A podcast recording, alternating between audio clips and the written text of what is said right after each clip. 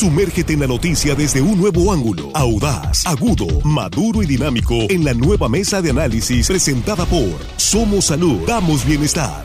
Tu salud es lo más valioso, pero también debes cuidar tu economía. Ven a Somos Salud. Te ofrecemos más de 30 especialidades médicas, análisis clínicos, rayos X, lentes, tomografía, servicios dentales y mucho más. En Tres Ríos, La Conquista y Barrancos. Consulta solo 350 pesos. Somos Salud.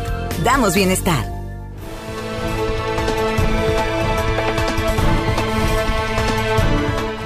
Son las 8 con 27 eh, minutos, ya estamos aquí en la mesa de análisis de línea directa el este lunes 25 eh, de abril, con el gusto de saludarle como siempre y muchas gracias por continuar con nosotros y muchas gracias por compartir esta transmisión en vivo. Aquí están nuestros compañeros en la mesa. Jesús Rojas, ¿cómo estás? Muy buenos días. ¿Qué tal, Víctor? Buenos días, buenos días para el auditorio, buenos días para los compañeros, un excelente inicio de semana para todos. Juan Ordorica, ¿cómo estás? Buenos días. Muy buenos días, Víctor, amigos de la mesa, a nuestros compañeros ahí en la producción y por supuesto el auditorio que hoy lunes, que todo el mundo tiene que chambear el lunes, le mandamos un abrazo. Claro, hay que chambear, duro. Armando Ojeda, ¿cómo estás? Bienvenido, buenos días. Muy buenos días, apreciables amigos, a los tres. Acá los chicos también de la producción, como siempre, a todas las producciones que están en, eh, en los enlaces de aquí de línea directa. Y por supuesto, Víctor, como siempre, un gran abrazo a toda la gente que nos escucha aquí en nuestro queridísimo estado de Sinaloa. Más allácito de nuestras fronteras, amigo, que sabemos que la gente nos escucha, Víctor. ¿eh? Así es, y nosotros muy agradecidos por ello. Y hoy les tenemos una muy agradable sorpresa, pues nada menos que vía telefónica está la periodista Lourdes Mendoza una periodista de, gran trayectoria, sobre todo en el sector eh, económico y financiero. Su columna es una de las más leídas y eh, pues decíamos, una trayectoria que inició por allá en 97, 98 en Televisa. Yo recuerdo aquellos enlaces de los noticieros de Televisa de la Bolsa Mexicana de, de Valores. Y desde entonces ha desarrollado de una manera impresionante su presencia en los medios de comunicación. Pero últimamente, pues mucho más conocida por el caso Lozoya. ¿Sí? Ahorita vamos a platicar con ella precisamente. Antes que nada, sin mayores preámbulos, para no hacerle esperar más tiempo, ya está en la línea telefónica. Lourdes, qué gusto saludarte, ¿cómo estás? Muy buenos días. Víctor, muy buenos días, muy buenos días a todos. Muchísimas gracias por abrirme sus micrófonos y dejarme participar con ustedes en la mesa. No, al contrario, gracias, gracias por aceptar esta invitación. Aquí están nuestros compañeros ya listos para platicar contigo. Vamos a entrarle. Yo te preguntaría, pues, ¿cómo va el asunto del caso Lozoya? ¿En qué ha quedado esto? Pues va muy mal, hasta donde tenemos entendido, ¿no? Sí. Nos enteramos a principios de Semana Santa, el lunes de hecho de Semana Santa, que fíjate que estaban la fiscalía y el propio este, Emilio Lozoya haciendo una negociación para ver si por 10 millones de dólares eh, salía de la cárcel. El problema es que es ilegal hacer una negociación de este tipo. Emilio Lozoya no podría salir de la cárcel resarciendo el daño, uno, porque el daño que le hizo a Pemex es irreparable por la cantidad de ceros que tendría que pagar, y dos, porque de acuerdo con el Código de Procedimientos Penales, si tú tus delitos empiezan por una denuncia, puedes sí este, hacer una negociación, pero si tus delitos son de los que se persiguen de oficio, como son los delitos de, Emilio Lozoya, pues ¿qué creen? Que no se puede. Entonces, mi pregunta es, ¿por qué la Fiscalía, por qué el gobierno de la 4T le sigue dando tantas prebendas y sigue consintiendo al mi rey que teníamos con Enrique Peña Nieto? Es decir, el ícono de la corrupción del gobierno de Peña Nieto ahora se va a convertir en el ícono de la impunidad del gobierno de Andrés Manuel López Obrador, gobierno y candidato que nos prometieron que con ellos se acababa la corrupción y la impunidad, como que algo no está cuadrando, ¿no? Algunos se preguntarán por qué estamos hablando del caso Lozoya. Tú denunciaste a Lozoya por daño moral, ¿verdad? Yo denuncié en un inicio, cuando sale la, la denuncia, pues cuando se filtra la denuncia en agosto del 2020, yo lo demando por daño moral inmediatamente salgo a redes y digo que lo que está diciendo de mí es mentira que lo iba a demandar y iba a llegar a las últimas consecuencias y lo he cumplido. Eh, ¿Qué dijeron más o menos de mí? Es, son diez, somos 17 imputados, todos son hombres, son 16 hombres, pero para que mejor me entiendan, hay tres expresidentes, hay dos candidatos a la presidencia, legisladores, gobernadores, eh, pura, ya saben, pura gente, este, tú las traes, podríamos decir. La única prensa soy yo, la única periodista, este, mujer soy yo, la única mujer soy yo, y a la única que hiciste trending topic, a la única que le hiciste este, discriminación de género, de trabajo, de absolutamente todo. Y la única que se ha estado defendiendo desde el día uno. ¿Por qué hoy estamos nuevamente hablando de ese tema? Por lo que les decía, porque hoy hace 15 días nos enteramos que estaba a punto de salir y no salió porque en la mañanera le preguntaron al presidente, señor presidente, ¿qué opina que por 10 millones vaya a salir Emilio Lozoya? Y dijo, no, a ver, espérense, hay que hacer números. Pero ojo, no hay números que hacer. El daño que le hace Lozoya a Pemex es irreparable y como les decía, sería ilegal hacer una negociación porque el Código de Procedimientos Penales no lo permite. Eso es. Vamos a darle vuelta a la mesa si nos permites. Vamos contigo, Jesús. Por supuesto. ¿Qué tal, Lourdes? Eh, buenos días, un gusto saludarte y yo te quiero preguntar, para muchos eres considerada la mujer que mandó tras las rejas a los Oya y no necesariamente por lo que tú eh, lo denuncias, sino más bien por la denuncia pública que hiciste en redes sociales a través de unas imágenes donde demostrabas que este personaje, como bien dices, acusado de infinidad de cosas, que lo traen eh, prácticamente detenido desde España, lo ponen en México, pero él vivía una vida de lujo, una vida de la que sabe vivir de mi rey, como bien comentas.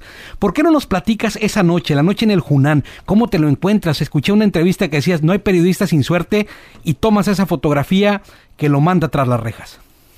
Pues sí, así es Jesús, dicen que, dice, reza el dicho que no hay periodista que no tenga suerte. Sin embargo, esta suerte me ha costado carísimo. Tengo un daño psicológico y emocional, tanto yo en mi persona como mi hija, como mi familia, que nos hemos visto afectadas en este escándalo sin deberla ni temerla, simplemente por haber hecho mi trabajo.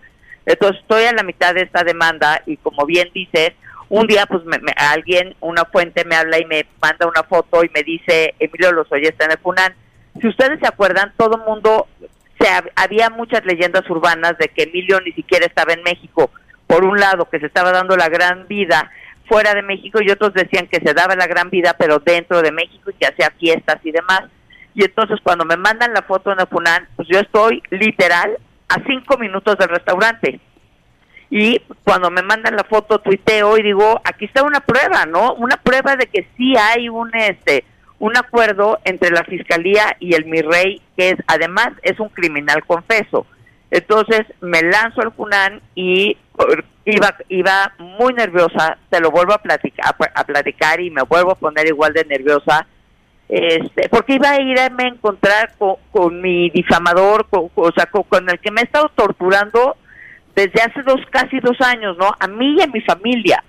Entonces, eh, cuando llego y me enfrento y lo veo, quitado de la pena, echando una cena con sus cuates, dices, ¿en dónde está la justicia en nuestro país? Eso es lo que está en tela de juicio. O sea, ¿por qué a él le dan lo, y lo tratan con algodones?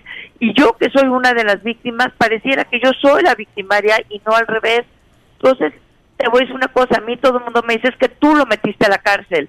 Y déjame decirte una cosa, a ver Jesús, yo voy y les tomo una foto a ustedes de la mesa tomándose una copa o cenando o desayunando no se van a ir a la cárcel. Lo que pasa es que Emilio Lozoya sí le mintió a las autoridades. Emilio Lozoya hizo una denuncia en donde, te digo, una de estas implicadas soy yo, y le mintió. Hasta hoy ningún mexicano ha visto una sola de prueba de las mentiras que Emilio Lozoya dijo. Entonces, en la indignación de la gente es lo que lo manda a la cárcel. Sí, claro, fue mi foto, sí, sin duda, pero en esa foto, con esa foto, lo que dice este, la fiscalía es si tiene dinero para irse porque el dinero que le pagan de Odebrecht, esos 10 millones que fue el cochupo primero que recibió, ese dinero está en sus cuentas y ese dinero es el que quiere usar para salirse y ya. Pues no, está un poco difícil de creerlo, ¿no? Eso es. Bien, vamos contigo, Juan. Eh, Lourdes, Tú conoces muy bien el caso de los y lo has seguido desde el inicio hasta ahorita. ¿Por qué desde la presidencia de la República hay una diferencia clara cómo están tratando a los inculpados? Por ejemplo, hoy en la mañanera eh, le preguntaron al presidente López Obrador eh, qué pensaba de la acusación de, de Lozoya en contra de Peña Nieto y dijo pues que no había pruebas y tenía que probarlo él, pero por otro lado utiliza estas mismas declaraciones para ir en contra de opositores diciendo, ya lo dijo Lozoya, que ellos sí son corruptos. ¿Por qué esta separación entre los acusados? ¿Por qué el caso lo está manejando la presidencia diferente con diferentes actores? no tengo, no te, o sea, yo que más quisiera que tener este, una respuesta para esto, o sea, lo que yo sí sé es que este caso lo iban a utilizar como la gran bandera para demostrar que la reforma energética se había eh, aprobado por cochupos y por, pura corrupción. Sin embargo, vuelvo a decir, díganme una prueba que demuestre lo contrario. No hasta hoy no han puesto una prueba. La única prueba que ha habido es la mía, en donde yo con pruebas irrefutables le demostré a Lozoya que me estaba difamando. Y por esa, por esa difamación además perdí un trabajo en Radiopolis. Y, y, lo mismo que estás diciendo tú, o sea, hoy nadie le creemos a, la, a, a Emilio Lozoya, salvo la 4T y el fiscal. Son los únicos que le siguen dando este movimiento, pero imagínate si lo dejan salir, pues ellos solitos se van a dar un tiro en el pie, porque sin prueba alguna, con una negociación ilegal, con un daño irreparable lo dejarían libre, entonces nos olvidaríamos, o sea, nos olvidaríamos 4T y presidencia de seguir con la bandera de somos diferentes y aquí ya no hay ni corrupción ni, ni impunidad. Y ya lo decía también este en alguna entrevista. No podemos perder de vista. Por un lado tienen a un criminal confeso que es Emilio Lozoya, que trabajó en el gabinete ampliado de Peña. Y por otro lado tenía a Rosario Robles, que trabajó en el gabinete legal. Una está acusada de omisión, no de haberse robado el dinero. Emilio Lozoya sí es un criminal confeso y sí se quedó con el dinero. Uno está viviendo una vida de mi rey. La otra lleva dos años, ocho meses en la cárcel. ¿Y saben qué es lo peor? Que hace ocho días hubo otra audiencia del caso de Lozoya. Y el juez que es implacable con Rosario Robles, Delgadillo Padierna, es el que le toca ahora para una nueva carpeta de investigación contra Lozoya que era por no pagar impuestos. ¿Y saben qué pasó? Le dice palabras más menos el juez a Lozoya, o sea, Delgadillo Padierna, sí, sobrino de Dolores Padierna, le dice, este señor Lozoya, usted no ha pagado sus impuestos, debe impuestos del 2016. Sí, su señoría, pero fíjese que ya quiero pagarlos. Ah, perfecto. Entonces ya nada más que hagan el papelito pertinente para que vaya a la caja, pague y se acabó. y se acabó la audiencia. Qué chula. Pues ojalá trataran así a todos los contribuyentes, ¿verdad? Vamos contigo, Armando. Eh, sí, Lourdes, muy buenos días. Hola, Armando. Eh, yo le quisiera preguntar, Lourdes, en términos mediáticos, Lourdes, ¿cuál es tu balance de esta lucha que has librado en tu calidad de periodista frente a Emilio Lozoya y, por supuesto, frente al poder político y económico del grupo que lo apoya? Y preguntarte asimismo, ¿qué tanto ha afectado tu trayectoria, tu credibilidad? tu dignidad y tu imagen como periodista, ese estigma que se te etiquetó eh, de Lady Chanel. Lady Chanel. Lady Chanel, bueno, Lady Chanel. Eh, que te endirgó Emilio Lozoya a raíz de esa bolsa que dicen que se te obsequió con un valor de cuatro o cinco mil dólares. Pues mira, déjame platicarte. Eh, como te decía, de inmediato Radiopolis me corrió, no me dieron derecho ni a réplica, ni presunción de inocencia, que es en el país donde vivimos, ni como dicen en este, en este país supuestamente el que acusa pues tiene que probar, ¿no? Fue al revés. Yo tuve que probar que era mentira. ¿Cómo lo probé? Primera mentira, Emilio Lozoya declara que Luis Videgaray le dijo, cuando lleguen las maletas de dinero, hay que comprarle una bolsa a Lourdes. Primera mentira, las el dinero no llegó en maletas que no son narcotraficantes. El dinero llegó directamente a las cuentas de Emilio Lozoya. Segunda mentira, le compramos una bolsa eh, de Chanel en Polanco entre el 2013 y 2014. Ya probé que Chanel cerró en el 2011. No había tienda en Polanco donde haberla comprado. Entonces, lo que tú bien dices, sí, sí me, sí me afectó. Por eso, le, por eso le estoy poniendo la demanda de daño, de daño moral, pero ya le escalé porque hace un mes la fiscalía acusó únicamente a Emilio Lozoya de ser el beneficiario, él y su familia, del dinero de la corrupción de Odebrecht. Entonces, lo que el señor hizo es otro delito que se llama falsedad en declaraciones. Y hace hoy, tres semanas, metí una denuncia contra Emilio Lozoya y, con que, y contra quien resulte también responsable ante la Fiscalía General de la República por falsedad en declaraciones. Uno es en el Tribunal Civil y este es directamente en la Fiscalía, porque es un delito que se, la falsedad en declaraciones se castiga con cárcel. Entonces, yo no voy a parar y a diferencia de sus papás que le decían en la audiencia de hace 15 días de no te preocupes, mijito, ya va a acabar esto. No, señora, usted debió de haber educado a su hijo a no robar, a no mentir, a no difamar a una mujer. Yo le estoy enseñando a mi hija exactamente lo contrario. Le estoy enseñando a defenderse, a defender su dignidad, a, de, a buscar la justicia, no importa a quién tengas enfrente. Ha sido desgastante, ha sido muy desgastante. Me dicen, ¿tienes miedo? Sí, sí, tengo mucho miedo, por mi seguridad y por la de mi hija. Y lo he dicho claramente, yo hago responsable de lo que me pase a mí y a mi hija, a Emilio Lozoya Austin, a su familia, a las autoridades y evidentemente a las al Poder Judicial. Porque pareciera, exacto, que la víctima es el pobre señor mi rey, criminal confeso, y yo soy la loca que busca una justicia. Sí, eso, eso pareciera, desgraciadamente, en algunos eh, medios. También, eh, pues, eh, es lo más lamentable que se le trate así a una colega periodista que tienes eh, ya 25 años en esta profesión, ahí está tu carrera, tus trabajos, tus eh, publicaciones, Lourdes. Yo te pregunto, ¿confías en medio de todo esto en que se aplique la justicia, que este hombre se quede en la cárcel? No, no estoy confiando en eso y por eso a lo mejor es que estoy saliendo a alzar la voz, porque creo que es lo que tenemos que hacer todos los mexicanos ya lo decía artículo 19, la ONG de periodistas más importante o una de las más importantes del mundo que ha estado a mi lado. Nunca antes los periodistas habíamos tenido tantas amenazas en contra de nosotros como en la 4T. Y lo dicen, ya no es el crimen organizado quien más nos amenaza, son las autoridades en los tres niveles de gobierno. ¿Y esto por qué está sucediendo? Porque desde la mañanera nos etiquetan y la chamba de un periodista no es aplaudirle a ningún gobierno, la chamba de un periodista es poner la luz donde se tiene que, que, poner. Eso sí, hacerla con, con, evidentemente, con ética y con respeto, es decir, tener todo documentado. Y mis columnas, como bien dices, ahí están, mis columnas no desaparecen. Yo nunca fui una prensa a favor de Peña, pero mi chamba tampoco es ser a favor o en contra, mi chamba es hacer mi trabajo como el de ustedes exactamente, ¿no? Eso es. Vamos contigo, Jesús. Sí, yo creo, Lourdes, que con esto que comentas muestra de cuerpo entero el sistema de justicia mexicano, ¿no? Como aquel que tiene para pagar abogados y que tiene dinero en las cuentas del banco puede ser tratado, como dices, con algodones. Y si una persona se roba un kilo de carne en la Huasteca Potosina o en algún cualquier otro estado en una condición de vulnerabilidad, se va a preso hasta cinco años y prácticamente no puede salir. Y qué hablar de los inocentes. Yo creo que esto a lo que te estás enfrentando muestra de, cara, de, de una manera muy clara eh, que la justicia mexicana corre por un sentido diferente, ¿no lo crees?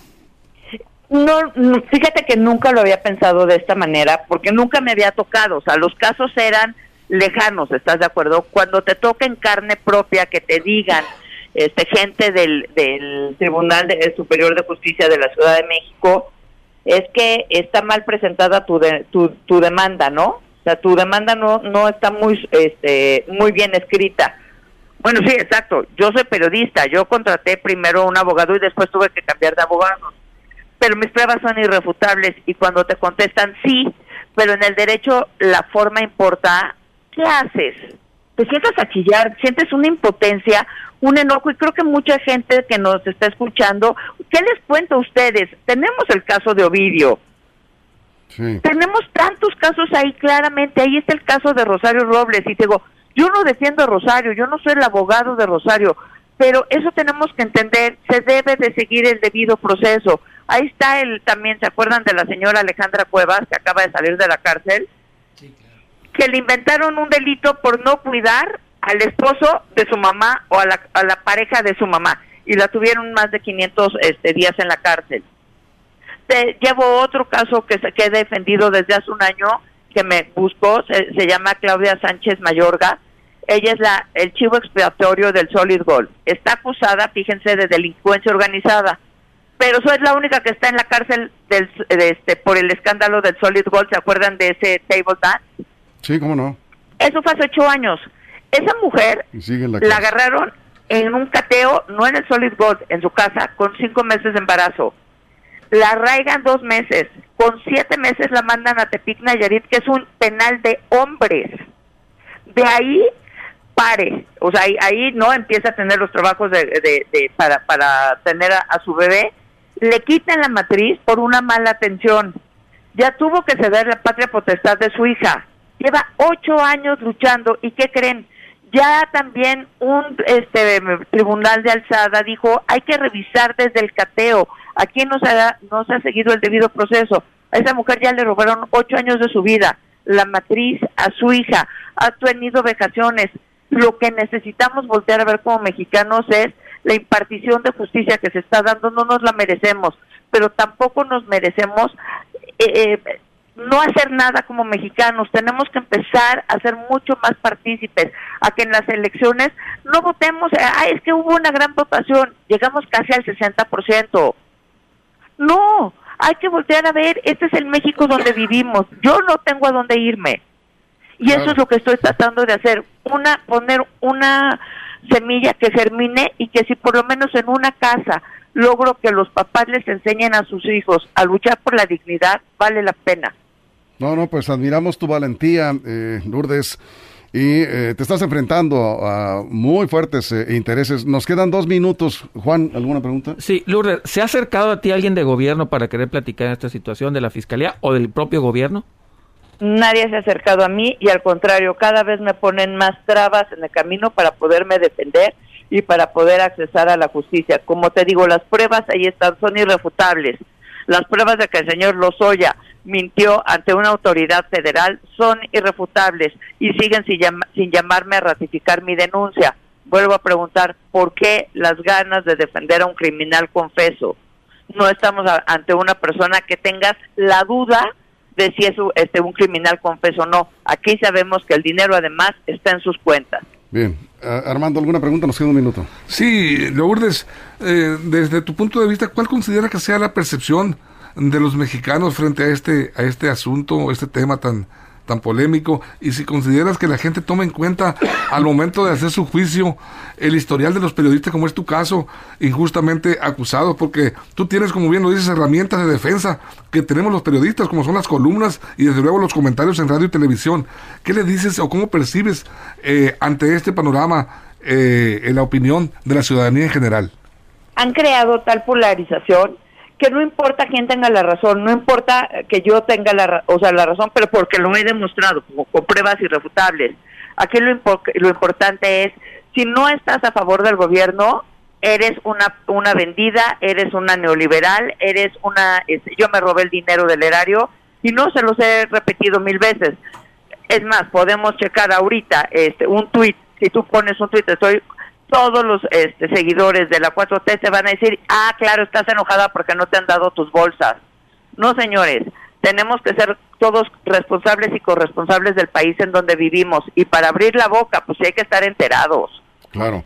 Lourdes, pues eh, muchas gracias por esta entrevista. Seguimos en contacto, ojalá que podamos seguir platicando. Claro que sí, muchísimas gracias a ustedes y les agradezco enormemente su solidaridad y empatía. Gracias a ti. Muy buenos días. Lourdes Mendoza. Vamos a una pausa en radio, seguimos aquí sin cortes en redes sociales, estamos en la mesa de análisis de línea directa, continuamos. Información confiable, segura y profesional. Línea directa, información de verdad. Con Víctor Toro.